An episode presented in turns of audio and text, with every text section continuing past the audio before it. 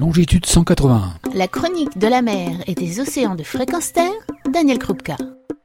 Bonjour. Peu crédité sur l'écologie et le social, le président Emmanuel Macron a, lors du Congrès mondial de la nature, réalisé de grandes annonces.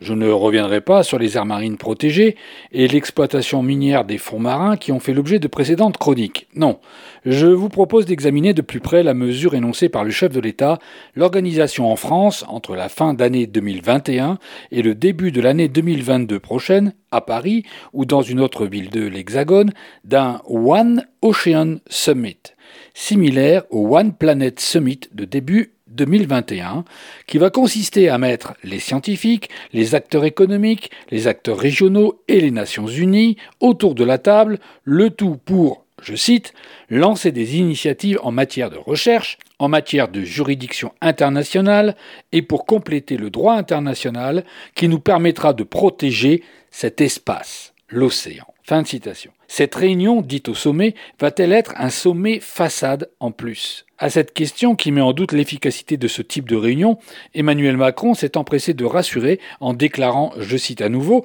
Oui, c'est efficace, car la clé, c'est la coopération européenne et internationale. Un pays seul n'est pas efficace, l'avancée doit être au moins européenne, et sur certains grands sujets, elle doit être mondiale. Fin de citation.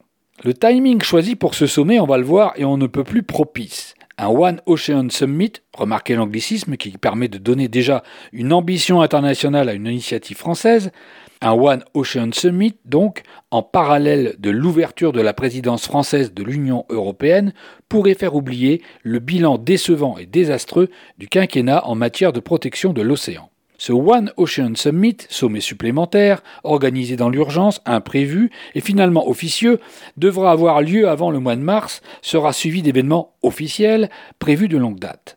La conférence pour la finalisation du traité sur la haute mer se tiendra en mars 2022 à New York, tiens, juste avant les élections présidentielles, et avant la 15e conférence des partis à la Convention sur la diversité biologique du 25 avril au 8 mai en Chine.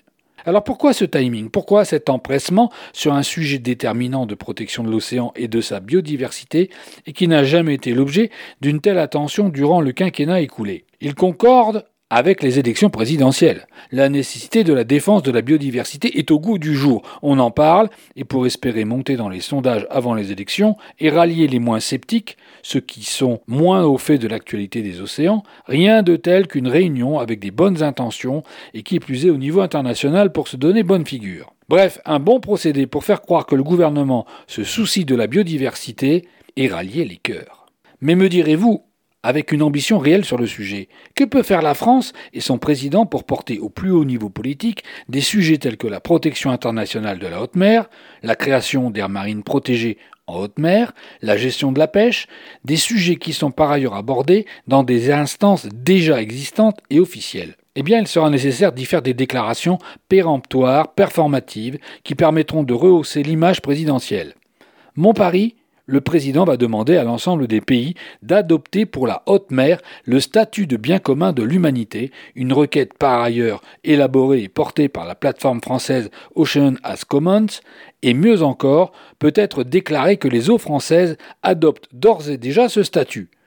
Ce statut juridique, véhiculant la bonne gestion, le partage intelligent et respectueux, une avancée potentielle dans la protection de l'océan ne coûte rien au président, sinon de porter au niveau international une question à laquelle devront aussi répondre les autres États. Une façon aussi de leur renvoyer la responsabilité de leur réponse. Déclarer l'océan bien commun de l'humanité n'empêchera pas, par exemple, de protéger les fonds marins de l'extraction minière les fonds marins étant déjà sous le statut de patrimoine commun de l'humanité, géré par l'autorité des fonds marins.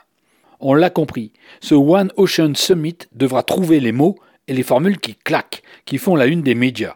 Mais une fois de plus, on ne pourra que regretter que, quelles que soient les décisions prises, les moyens d'accompagnement ne seront pas au rendez-vous des ambitions affichées, car totalement escamotées des déclarations.